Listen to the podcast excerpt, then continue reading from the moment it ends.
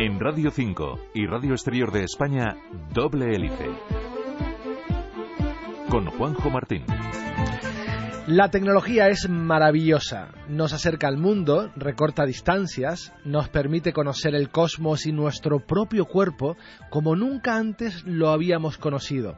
Lleva la cultura a cualquier rincón del mundo y posibilita que, por ejemplo, este programa, que se hace en una isla del archipiélago canario, se escuche en cualquier lugar del planeta. Hola, bienvenidos a Doble Hélice. Sí, sin duda la tecnología está siendo beneficiosa para nuestra sociedad, pero este uso masivo que hacemos de ella, esta obsolescencia programada que hace que tengamos que cambiar de móvil cada dos años, está contaminando el planeta y sus habitantes. ¿Alguna vez se han preguntado a dónde va a parar ese ordenador, ese PC que tiramos y ya no usamos? ¿Ese teléfono móvil que funciona pero que está obsoleto? ¿Esa pantalla de ordenador que también funciona pero que ya nos molesta en casa? En la mayoría de los casos, todos acaban en África. Esa basura tecnológica, cargada de compuestos químicos tóxicos, se cuela en la vida de sus habitantes, en el agua, en el suelo, en sus alimentos, en su sangre. Un estudio de la Universidad de Las Palmas de Gran Canaria ha encontrado niveles altos de estas sustancias en la sangre de los inmigrantes. Piensen una cosa, cualquier instituto de secundaria del primer mundo, de España por ejemplo, tiene más ordenadores de los que pueden reunir todos los hogares juntos de una sola ciudad importante de Sierra Leona. Si tienen poca tecnología, ¿de dónde le llegan estos tóxicos? Pues de nuestra basura. Comenzamos. Detrás de cada fármaco, de cada tratamiento, existe un mundo apasionante de investigación. Doble hélice. Hoy les queremos hablar de un estudio que detectó contaminantes en la sangre de inmigrantes africanos. Uno de sus autores, su autor principal, está en nuestros estudios de Radio Nacional de España en Las Palmas de Gran Canaria. Es el doctor Luis Enríquez, investigador del Instituto de Investigaciones Biomédicas y profesor de la Universidad de Las Palmas de Gran Canaria. Luis, buenas tardes. Buenas tardes. Gracias por estar con nosotros una vez más, en esta ocasión para hablar de un estudio muy reciente que se ha publicado recientemente y mm, en primer lugar, eh, nos gustaría que, habláramos del estudio para luego buscarle una explicación a los resultados. El planteamiento, si no me equivoco, fue analizar la sangre de africanos para detectar posibles tóxicos. ¿En origen fueron a África a analizar esa sangre o en destino a los inmigrantes? Sí, el diseño del estudio se hizo en coordinación con el personal del Servicio de enfermedades infecciosas y medicina tropical del eh, Complejo Hospitalario Universitario Insular Materno Infantil.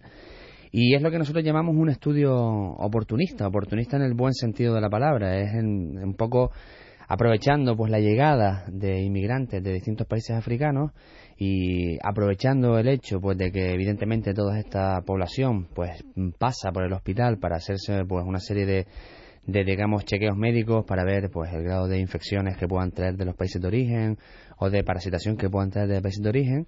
Y unido digamos al historial al buen digamos a la historia eh, positiva y de buenas relaciones que tenemos con el servicio de medicina tropical del, del hospital materno infantil del complejo hospitalario insular materno infantil pues les propusimos utilizar la sangre de los de las personas que han llegado en un periodo de tiempo determinado pues para intentar eh, buscar algo que en realidad sabíamos a priori que íbamos a encontrar. No sabíamos en qué forma ni de en qué cantidad, pero sí que, digamos, teníamos bastante certeza de que el estudio iba, iba a ser, iba a dar resultados positivos, entre comillas lo de positivos, en cualquier caso. Así fue como diseñamos el estudio. ¿De cuántas personas estamos hablando? ¿A cuántas personas se le analizó su sangre? Pues fueron un total de 245 eh, inmigrantes africanos procedentes de 16 países distintos. 16 países que mm, son representativos de todo el continente. No, claro, evidentemente ese es uno de los principales sesgos que se le puede poner al, al estudio, ¿no? Es decir, no para nada, es una, es una población representativa de nada. Es decir, esto es una foto fija en un momento determinado y de una forma pues concreta, ¿no?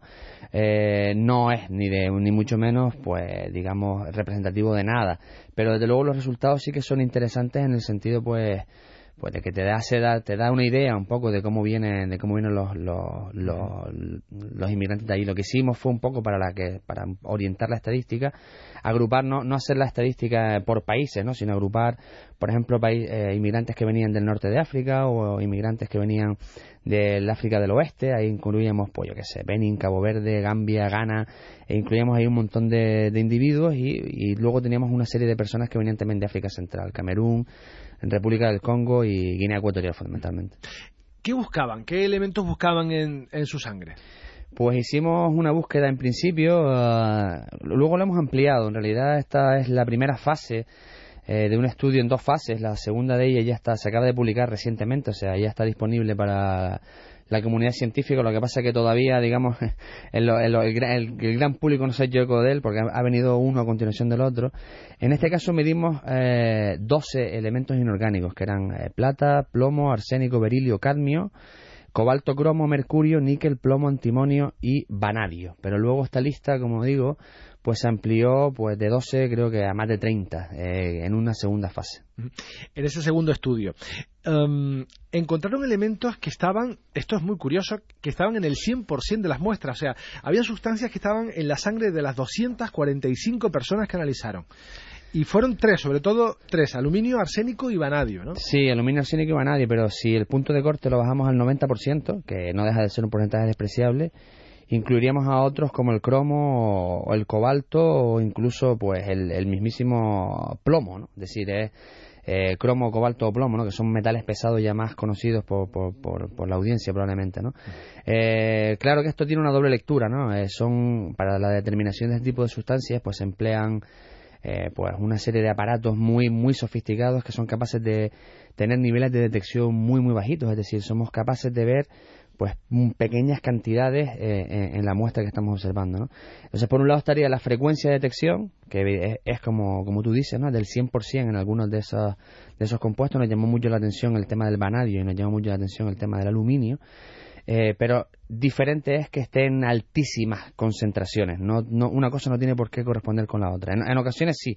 Por ejemplo, en el tema del vanadio no solamente lo detectamos en el 100% de la población, sino, que lo detectamos a niveles que pueden considerarse demasiado altos. No así, por ejemplo, con el plomo, eh, que lo encontramos en un alto porcentaje de la población, pero unas concentraciones en principio no, eh, digamos, eh, que no, no, ponen en peligro la salud de, la persona en este caso. Encontraron aluminio también. Y, y les, les llamaron la atención el hecho de, la presencia de aluminio y, en las proporciones, me imagino, porque estaban buscando eh, esa explicación a, la, presencia de tanto aluminio en la sangre de, los africanos. Sí, el tema del aluminio nos llamó la atención. El aluminio es un, un elemento que es, frecuente encontrarlo, en el sentido, pues, a nosotros nos puede llegar fácilmente, pues, por ejemplo, eh, consumo de bebidas enlatadas, eh, alimentos enlatados, en mayor o menor medida siempre hay un desprendimiento de aluminio a la comida que al final tú ingieres y al final incorporas a tu, a tu microorganismo, eso hasta a, tu organismo, perdón. Eso hasta cierto punto es normal, pero claro, la población de este tipo pues no tiene unos hábitos de consumo como los nuestros y el, el hecho de encontrar aluminio las concentraciones, o sea, la frecuencia en lo que lo detectamos, que fue en las 245 personas a los que se los medimos, pues nos hizo buscar explicaciones un poco diferentes, ¿no? Y en concreto optamos por la posibilidad, eh, creemos que bastante certera, eh, del uso de, digamos, material de cocina, calderos o platos incluso, hechos de aluminio, que se calientan a fuego de leña, que se desprenden continuamente, que se reutilizan hasta el infinito y que muy probablemente sea la fuente de contaminación de estas personas creo que también eh, han investigado el maquillaje que utilizan porque puede ser una fuente de entrada, una vía de entrada de esos metales. Sí, desde luego son, no son, bueno, el tema del maquillaje y la moda pues daría para otro, otro programa aparte, pero es evidente que el maquillaje que, las, las, mujeres o las chicas utilizan allí no tiene nada que ver en, lo que viene siendo eh, seguridad mm, con lo que podemos tener en, a nuestro alrededor, ¿no? Desde luego son, digamos, maquillajes más artesanales, eh, utilizando pigmentos más naturales y el aluminio puede también proceder, pues, de fuentes naturales que se ven concentradas al hacer los pigmentos para utilizarlas para, por ejemplo, eh, maquillarse y, utilizarlo en su vida diaria. Has dicho algo muy importante, que es la concentración de, estos elementos, de estos metales en, la sangre. Eh, pues puede tener muy, poco, muy poca cantidad y que bueno pasa desapercibido, no tiene por qué afectar o tener en, niveles altos. Mm. Eh, en estos casos, aluminio, arsénico, vanadio, los niveles eran superiores a la media, si la hay o, no. El tema es que no hay media, es decir, Hay, hay, claro, hay una serie de valores por encima de los cuales se podrían considerar tóxicos, pero siempre estamos hablando de condiciones de intoxicación aguda, una sobreexposición en un momento puntual que hace que enferme. El tema de la intoxicación crónica es mm, mucho más complicado. La intoxicación crónica implica pues la presencia de un determinado tóxico en pequeñas cantidades durante mucho tiempo que hace que se acumule hasta unos niveles eh, que en teoría podrían interferir con tu salud, pero interfieren con tu salud de una manera muy civilina, es decir, no es que te dé un ataque de repente porque tienes una sobredosis de vanadio, sino a lo mejor lo que te da pues es una inmunodeficiencia, una inmunosupresión, o lo que te da es una diabetes, o lo que te da es cualquier tipo de otra enfermedad donde, no estoy diciendo que sea el caso, donde este tipo de sustancias pueden ser un factor de riesgo añadido. Desde luego el aluminio nos llamó la atención porque además de estar detectado en el 100% de las muestras, eh, teníamos el mayor, la mayor media de concentración la observábamos en el, aluminio. Sin embargo, el vanadio, por ejemplo, aunque estaba a niveles, por ejemplo, el, aluminio, tengo aquí el, artículo delante, nos da una media en nanogramos por mililitro de sangre de en torno a unos 145 nanogramos por mililitro de sangre, ¿no? Sin embargo, el vanadio está en torno a 1,47, 1,5, eh, pues es pues que 100 veces menos. Sin embargo, el dato del vanadio es mucho más interesante que el dato del aluminio, porque la presencia o el contacto con vanadio es mucho más raro y mucho más difícil de que se, que se produzca que el contacto con aluminio. Entonces todo es relativo, todo depende de cómo se mire y no siempre es cuanto más peor, sino a veces no llama tanto la atención un determinado dato, pero puesto en contexto es cuando te das cuenta de que el dato es realmente significativo. Luis, ¿y el arsénico? ¿De dónde viene? El arsénico, perdón, el arsénico, este tipo de sustancias hay que tener en cuenta las 12 medidas en concreto eh, son todas sustancias naturales, son todas sustancias que están en la Tierra, eh, son forman parte de la tabla periódica y son parte pues de, la Tierra como planeta tal cual lo conocemos. El problema viene cuando pues nos dedicamos a excavar en las minas en busca de aluminio, en busca de plata, pues para hacer eh, aparatos electrónicos o para hacer lo que quiera que hagamos. Entonces lo que hacemos es extraer todas esas sustancias del interior de la Tierra y concentrarlas en superficie para hacer este tipo de, aparatos, ¿no? ¿Dónde viene el arsénico? Pues el arsénico viene de donde viene, donde viene, donde mismo puede venir aluminio, por ejemplo, ¿no? Es decir, tiene una fuente natural. El tema del arsénico es que es un, un, elemento que está considerado un, cancerígeno. Entonces, pues la presencia de arsénico eh, sí que puede ser alarmante a según qué niveles. Desde luego, en el caso del arsénico, eh, que se detectó también en el 100% de las muestras, sus niveles estaban por debajo, en principio, de lo que se supone que sería un riesgo claro, eh, en este caso de producción de, enfermedad tumoral. Pero bueno, no deja de ser cuanto menos llamativo, cuanto menos llamativo. También encontraron plomo en la sangre de estos inmigrantes en proporciones preocupantes o, o no. Bueno, esto de nuevo me gustaría matizarlo. Preocupante, entre comillas, es todo, ¿no? Porque eh, no deja de ser no dejan de ser resultados eh, no voy a decir alarmantes porque no es el caso pero sí reflejan una situación social y, mm, no sé cómo llamarlo no sé si llamarlo de, mm, eh, médica médica no porque estos, estas personas no están enfermas en realidad estas personas no padecen específicamente de nada no pero desde luego es un signo es un reflejo de lo que nos puede esperar de aquí a 20, 30 o 50 años si seguimos por este camino, porque la basura no nos la vamos a quitar de encima en ningún caso. El tema del plomo, pues también tiene unos niveles, eh, bueno, considerables, pero también, eh, de nuevo, por debajo de lo que se supone que sería, que estaría asociado a aparición de enfermedades. En todo caso, no, claro, no hay eh, intoxicación aguda. No hay que olvidarse en ningún caso que estos países, muchos de ellos, pues todavía usan gasolina con plomo, eh, aún utilizan pinturas con plomo, aunque están prohibidas en nuestro entorno, pues allí pueden quedar stocks de toneladas enormes de este tipo de sustancias. La gasolina con plomo también se supone que está prohibida, pero eso no significa que hayan stocks, que hayan almacenes enormes de este tipo de, elementos que todavía no, no han sido no, no, nadie los ha, nadie los controla y por tanto siguen estando ahí y se siguen utilizando. Y tuberías de plomo. Y tuberías, eh, eh, bueno, se me olvidaba y gracias por recordármelo porque probablemente sea una de las principales fuentes, claro. Instalaciones hidráulicas totalmente antiguas de los años 70, de los años 80, que quedaron ahí y que siguen eliminando plomo pues en cada vasito de agua que los pobres se toman, a pesar de que el agua encima pues, pues vendrá contaminada con los microorganismos que vengan contaminada, pues tendrá encima una carga, de, en este caso de plomo, que viene de, un poco de regalo, entre comillas. ¿Cómo son estos niveles comparados con los niveles de las personas de otros continentes? Por ejemplo, si, aunque no tienes delante de ti un análisis de mi sangre, pero más o menos puedes hacerte una idea de cuáles son mis indicadores. No, no sé si encontrarías también plomo, si encontrarías arsénico, vanadio, aluminio en mi sangre, y si lo fuera así, ¿en qué niveles? Probablemente encontraría gran parte de los que tenemos, de los que ellos tienen. Igual algunos elementos raros, como por ejemplo el vanadio u otras, mm, digamos, tierras raras, que es como se les conoce en la tabla periódica, otros elementos que medimos, como digo, en la segunda fase de este estudio, probablemente no lo encuentren.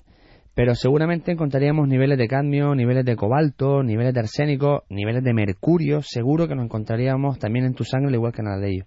Lo que sí que me atrevo a decir es que serían unos niveles, me atrevo a decir, inferiores a los que encontramos en su sangre. Ellos, de alguna manera, y probablemente debido al tema de la basura electrónica, eh, tengan unos niveles de contaminación superiores a, a, los nuestros en muchas de estas sustancias. Sí. Aún no hemos hablado de basura tecnológica, lo hemos reservado para la segunda parte del programa porque ahora vamos a dar paso a nuestro reportaje que marca, como sabes, el ecuador del programa y nos presenta un estudio interesante, muy interesante. Hoy vamos a descubrir cómo la felicidad puede influir en la salud. Lo escuchamos.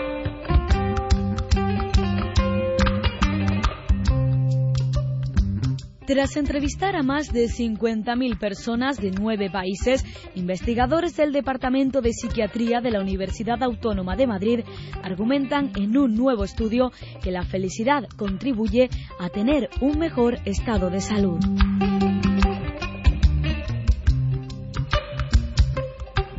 El trabajo evaluó dos componentes de la felicidad. La felicidad evaluada, o sea, cómo de satisfecha está una persona cuando piensa sobre su vida, y la felicidad experimentada, que se refiere a la frecuencia e intensidad de las emociones positivas y negativas que siente una persona en su día a día. Así los resultados mostraron que este estado está relacionado con la salud tras controlar el efecto de otros factores como el sexo, la edad, el nivel educativo, el nivel de ingresos, el estado civil y el lugar de residencia.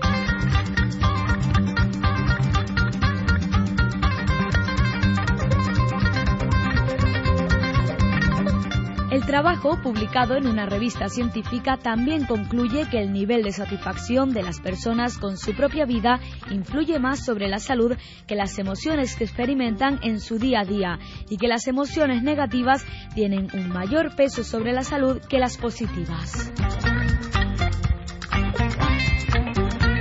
Hasta el momento, la mayoría de los datos provenía de países de ingresos altos, principalmente europeos y de Estados Unidos, pero los investigadores han encontrado que esta relación también se da en países de menores ingresos de Asia, África y América Latina. Esto es importante si tenemos en cuenta que el 85% de la población mundial vive en países de ingresos medios y bajos.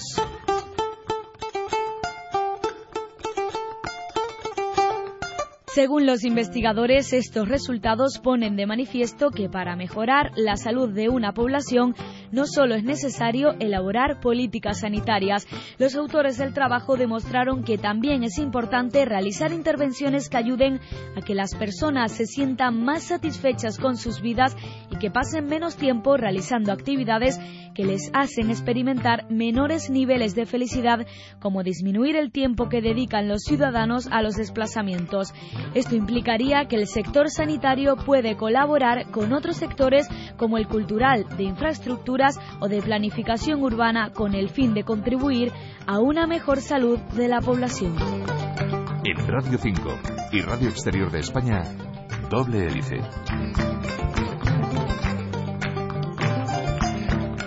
Continúas en Doble Hélice, Radio 5 y Radio Exterior de España. Hoy les estamos hablando de un estudio muy interesante que analizó la sangre de los inmigrantes africanos en busca de tóxicos y los encontraron, en algunos, en niveles preocupantes, altos hemos analizado en la primera parte del programa este estudio, hemos conocido eh, cómo se realizó y en esta segunda parte del programa queremos hablar de las causas. ¿Por qué cómo han llegado hasta su sangre estos compuestos, estos elementos.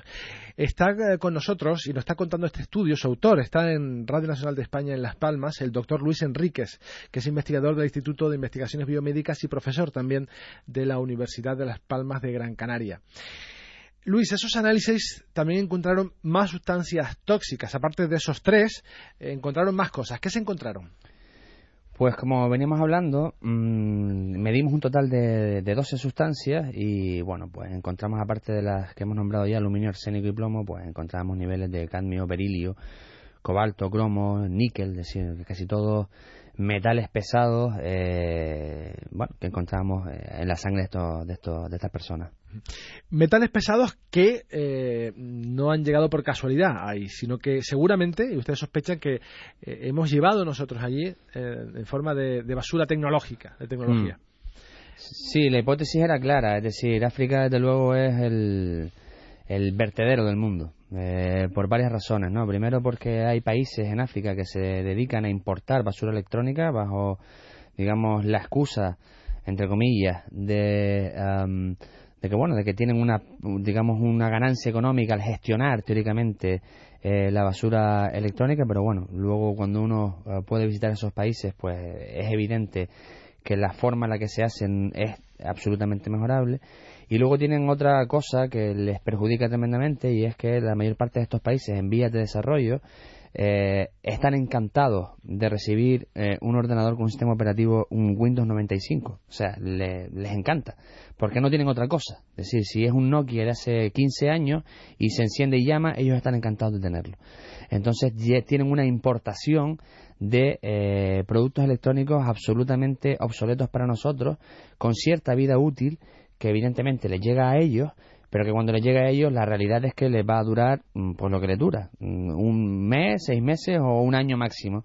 Y al final toda esa basura termina generándose en el país final, que no es el tuyo, sino que en este caso es, es el de ellos. ¿no? Entonces les llega por una especie de doble vía una doble obsolescencia programada. Sí, algo cuando, así, cuando nosotros eh, cambiamos de móvil porque salió otro, eh, claro, porque decía, decías algo muy interesante antes de empezar el programa, en la charla que tenemos previa, mm. eh, me comentabas, es que cuando mm, depositamos un móvil en, la basura, en el peor caso, o en el punto de reciclaje, no desaparece, no se vaporiza, ¿no? Exacto, ¿no? Algo va a pasar con esos metales. Exacto. Que, mm. por cierto, ¿nos puedes explicar qué sustancias tóxicas podemos encontrar, por ejemplo, en un teléfono móvil?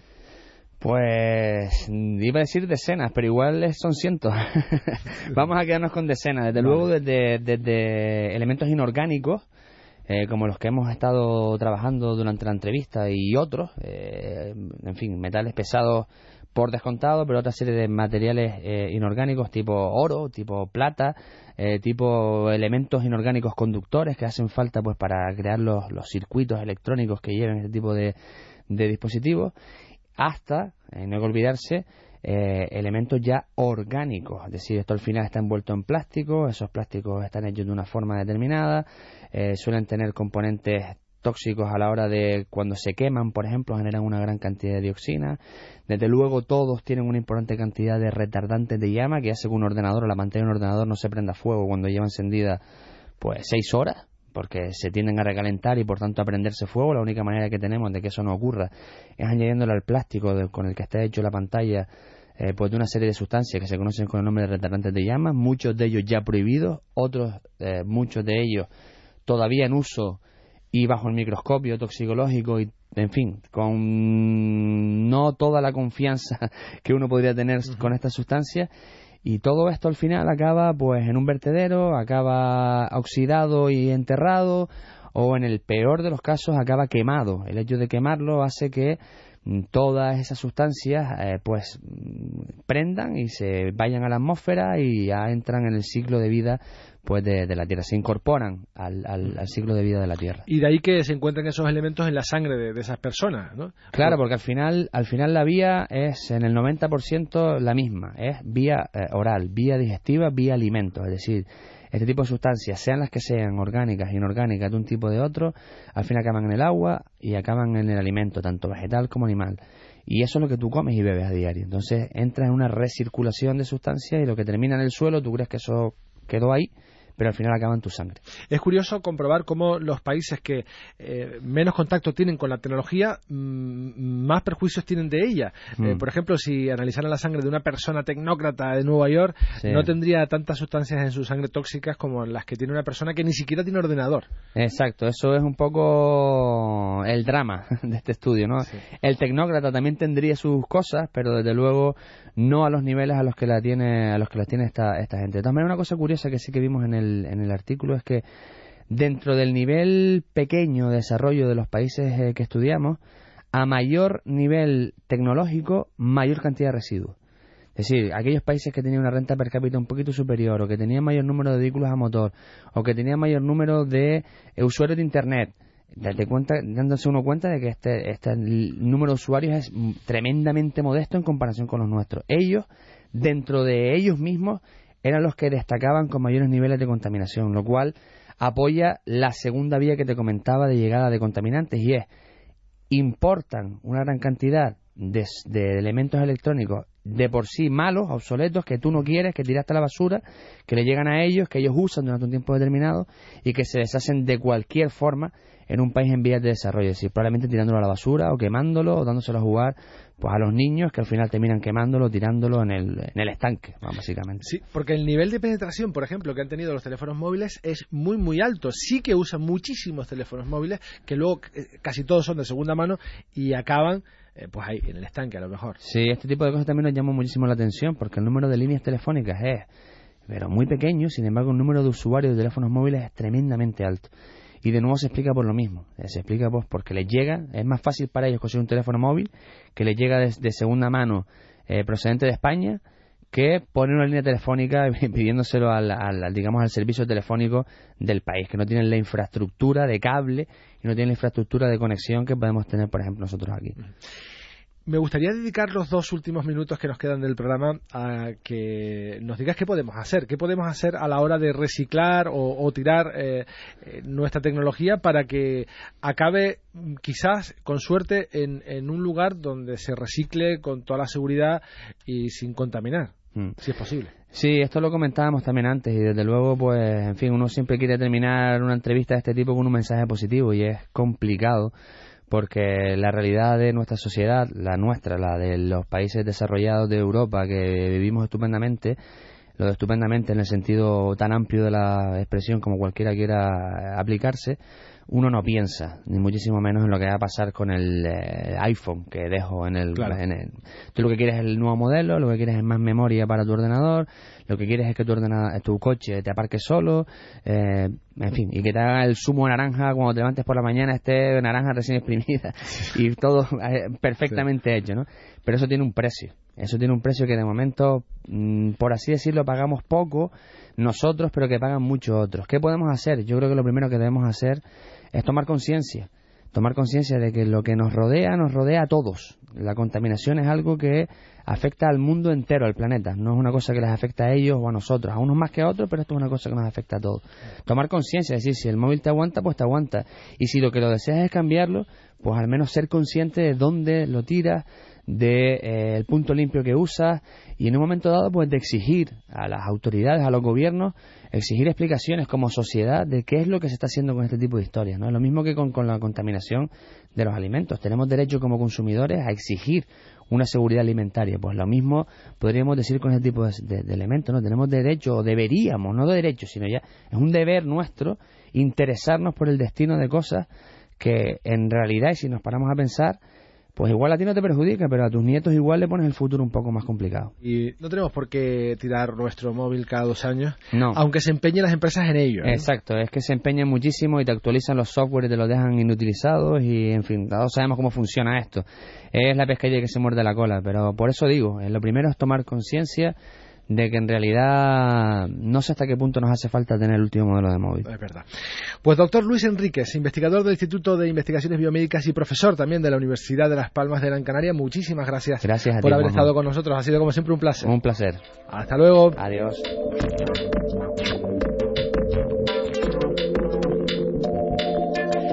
Y de esta manera llegamos al final de este programa que, como saben, pretende bucear entre laboratorios y centros de investigación para mostrarles qué hay detrás de cada fármaco, de cada tratamiento. Nos vamos en esta versión radiofónica, pero saben que seguimos muy activos en Internet, en facebook.com barra doble y en Twitter arroba doble hélice RN. En la realización técnica, aquí en Tenerife, tuvimos a Antonio Sancha, en Las Palmas de Gran Canaria, a Jovanka Ramírez. En la dirección, Juanjo Martínez. Hasta la próxima semana.